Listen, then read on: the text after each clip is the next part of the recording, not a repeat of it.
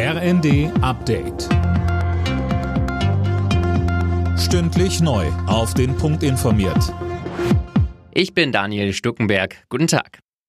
Bundeskanzler Scholz hält die Entlastungspläne von Finanzminister Lindner für sehr hilfreich. Das hat er in seiner Sommerpressekonferenz erklärt. Das Ziel sei aber ein Gesamtpaket, das allen Bürgern helfe. Deshalb sei ein weiteres Paket gegen die hohe Inflation in Arbeit. Da sind viele Bürgerinnen und Bürger, die haben keine Ersparnisse.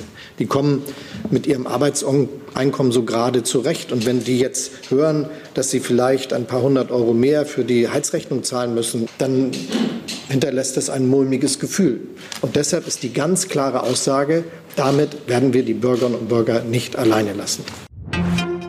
Die Pflegeversicherung hat ein Milliardendarlehen vom Bund bekommen. Hintergrund für die finanzielle Schieflage der Pflegeversicherung ist die Corona-Pandemie. In den vergangenen zwei Jahren musste sie reihenweise ungeplante Ausgaben schultern, unter anderem für Schutzmaßnahmen und Corona-Tests. Um die Finanzen der Pflegeversicherung langfristig zu sichern, arbeitet das Gesundheitsministerium nach eigenen Angaben an Reformvorschlägen. Sie sollen noch dieses Jahr vorgelegt werden.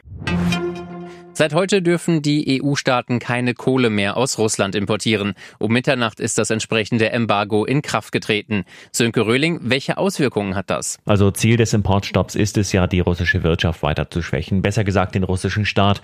Denn das bedeutet ein Minus von rund 8 Milliarden Euro pro Jahr für Moskau. In Europa werden dagegen kaum negative Folgen erwartet. Denn auch wenn der Verbrauch wieder steigt, weil viel Gas durch Kohle ersetzt werden muss, es gibt genug Kohle auf dem Weltmarkt Hauptlieferanten sind jetzt die USA, Südafrika und Australien.